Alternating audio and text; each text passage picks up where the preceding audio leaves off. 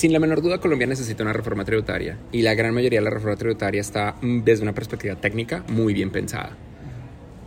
El problema de Colombia es el problema de que Colombia no es una burbuja y la industria de tecnología tiene alternativas.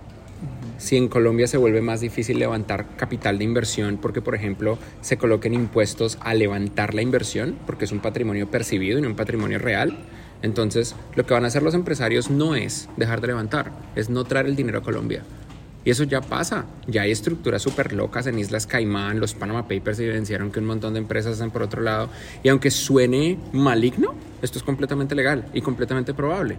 Ya pasa que empresas se van de otros países. La empresa de tecnología más grande de América Latina es Mercado Libre, es más grande que Twitter. Y los fundadores vienen en Uruguay. Les tocó irse a Argentina. Por, tanto por la inflación como por la carga impositiva que ellos estaban sufriendo. Entonces, no significa que no haya que hacer una reforma tributaria, hay que hacerla, pero también hay que entender cuál es el motor de crecimiento del país para nuestros próximos 20 o 30 años, no para nuestros próximos 4 años. Y muy probablemente el motor de crecimiento del país es la gente, es el talento humano que tienen nuestras naciones. Y ese talento se expresa a través de la creación de compañías y de la inversión tanto extranjera como interna. Esa inversión es lo que reconstruye nuestra economía de una economía basada en recursos naturales y manufactura a una economía del conocimiento que aprovecha el verdadero recurso renovable que tenemos, que es la gente.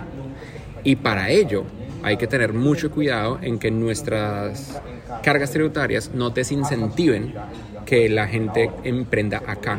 Porque hoy en día no es como en el 2000, donde salir del país como emprendedor era muy difícil. Hoy en día es dos clics y uno puede abrir empresa en otro lado y no ser parte de esta historia. Ojalá que no. Y ojalá que todos los emprendedores colombianos elijan ser parte de esta historia en este país.